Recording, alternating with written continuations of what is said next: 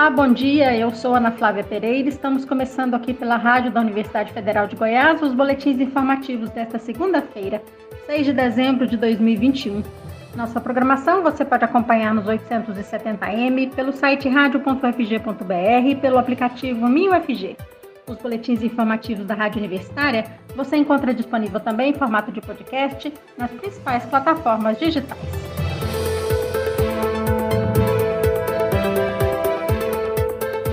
Desde março até 15 de novembro, as mortes por Covid-19 no Brasil caíram cerca de 94%. No mês em que a segunda dose da vacina contra a doença passou a ser aplicada no Brasil, foram registrados 89.600 óbitos.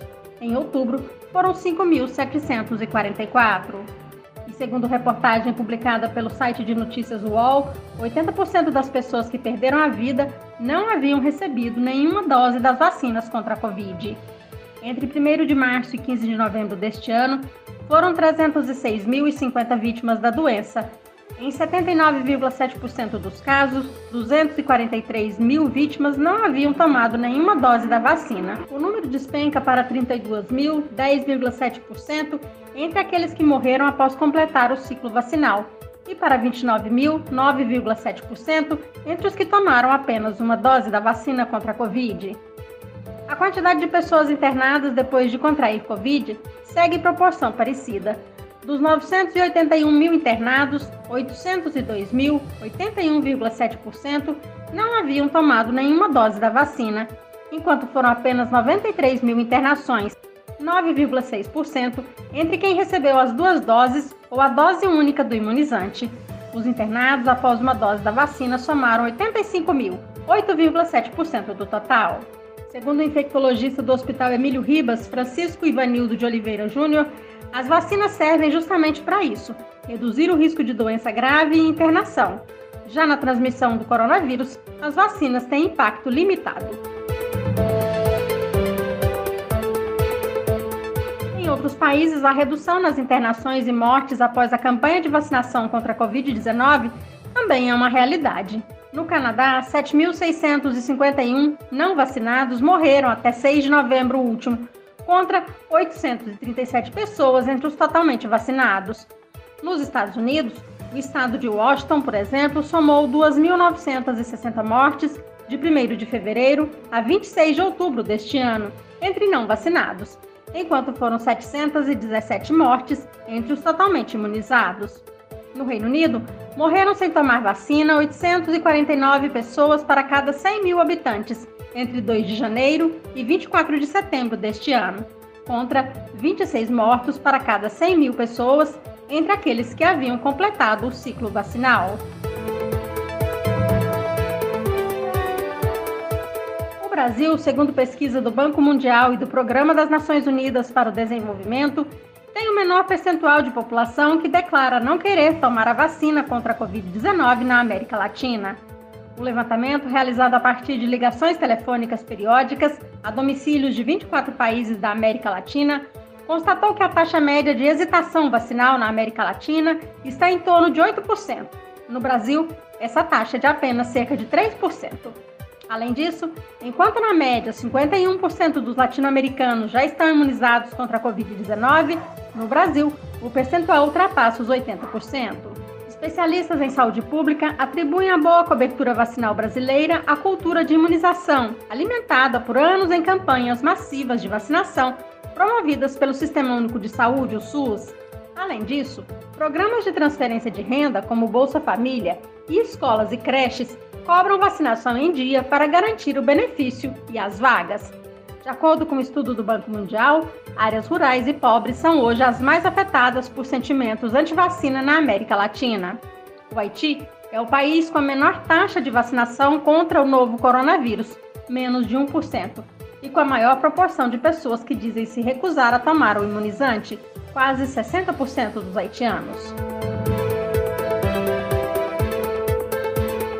Contrariando decisão de reitores, Ministério da Educação incluiu institutos federais do Piauí e de Pernambuco em projeto de lei que pretende dividir diversas instituições federais de ensino superior do país. O jornalista Rodrigo de Oliveira conta pra gente essa história. MEC ignora reitores e inclui mais dois institutos federais em projeto de lei que vai dividir as instituições. Contrariando a decisão dos reitores, o Ministério da Educação vai incluir os institutos federais do Piauí e de Pernambuco na proposta de divisão das instituições.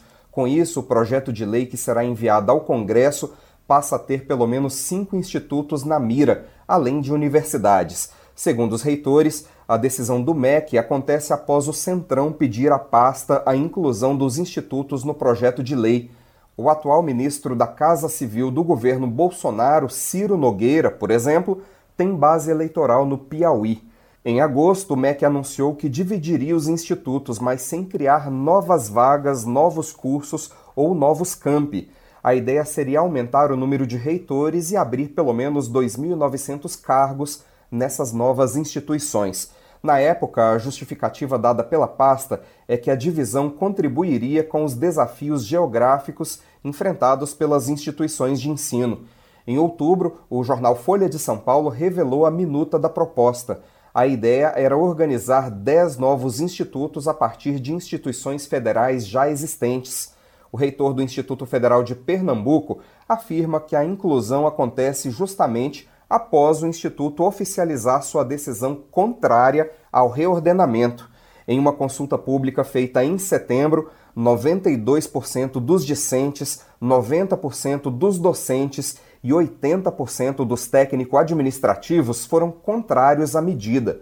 O mesmo aconteceu no Instituto Federal do Piauí, segundo o reitor Paulo Borges da Cunha.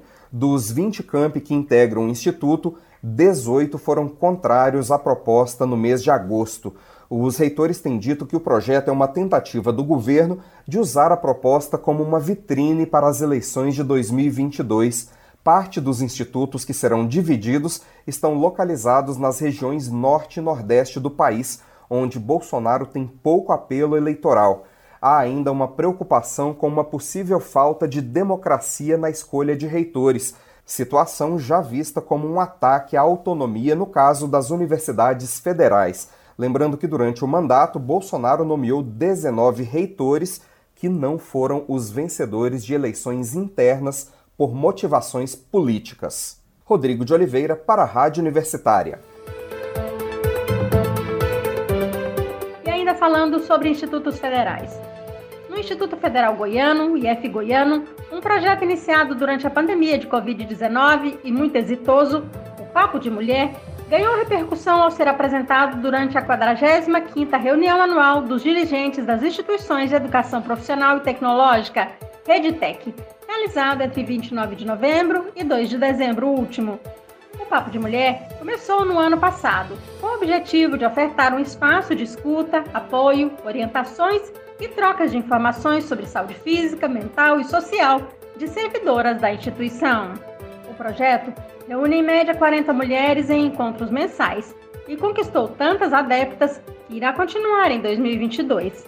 Quem nos conta sobre o Papo de Mulher é sua coordenadora, Série da Aurélia Rodrigues. É o Papo de Mulher, ele surgiu durante a pandemia, com o objetivo principal dele era em ofertar um espaço em onde a mulher se sentiria acolhida, um espaço de escuta, de orientações e trocas de informações sobre saúde física, mental e social.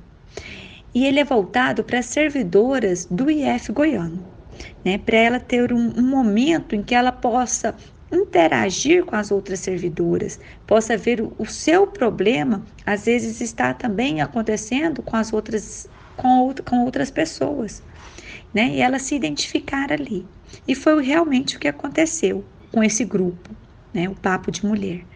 O, seu, o primeiro encontro aconteceu em julho de 2020, né? E vem acontecendo mensalmente por Meet, né? Pelo encontros online, é, onde é normalmente com duração de uma hora e meia, né? E que as integrantes elas possam participar e escutar também, né? É um momento de escuta também.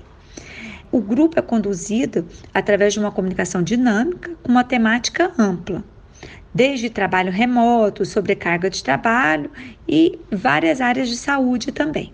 Assistente administrativa Roseli Gonçalves da Rocha, lotada na reitoria do IF Goiano, uma das participantes do Papo de Mulher, conta sobre a importância do projeto.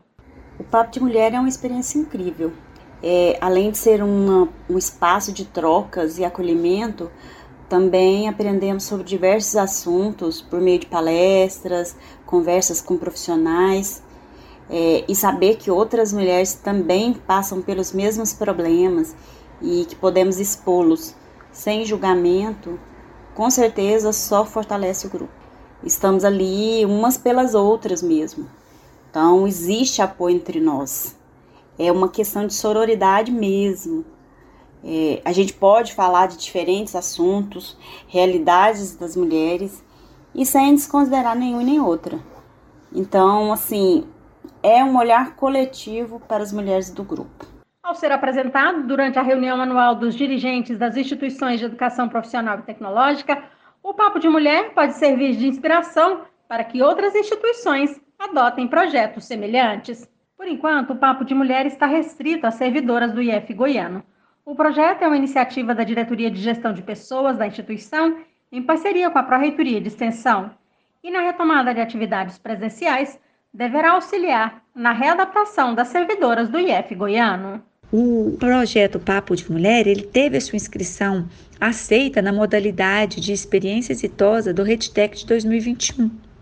Né, na qual um, no qual o vídeo, um vídeo gravado pela nossa psicóloga que nos acompanha, é a Bruna Fortunato, ele resumiu o projeto, né? E esse, e esse, esse vídeo foi passado durante a abertura do RedTech, no dia 29 de de novembro.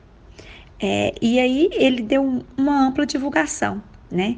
Tanto dentro do IF Goiano, como também para as demais instituições, né? Para um maior conhecimento, vendo assim que, que tem um grupo dentro do IF Goiano que, que está é, apoiado tanto por uma psicóloga, né? Que está conduzindo uma interação entre as mulheres da instituição. É, o, o projeto ele vai continuar em 2022, né? Tanto que ele vem com, com essa abordagem para acolher. E agora que, que, as, que, os servidores do IF Goiano estão retornando às atividades presenciais, então é um projeto que se faz necessário também, né? A sua continuidade. Porque cada vez mais é mais importante termos um é, grupos de apoio, principalmente nesse momento agora, que vai estar tá as, uma nova readaptação, né? O trabalho remoto está agora acabando, vai vir agora um trabalho presencial. Então todas as participantes, ela vai, elas continuarão com esse apoio. Na Rádio Universitária você pode acompanhar o novo boletim informativo às 11 horas da manhã. Nossa programação você pode seguir pelos 870m, pelo site radio.fg.br e pelo aplicativo 1000FG. Nós também estamos nas redes sociais. Curta nossa página no Instagram e no Facebook. E lembre-se, a pandemia de Covid-19 não acabou. Se você precisar sair de casa, use a máscara o tempo todo. Continue ajudando no combate ao coronavírus. Ana Flávia Pereira, para a Rádio Universitária.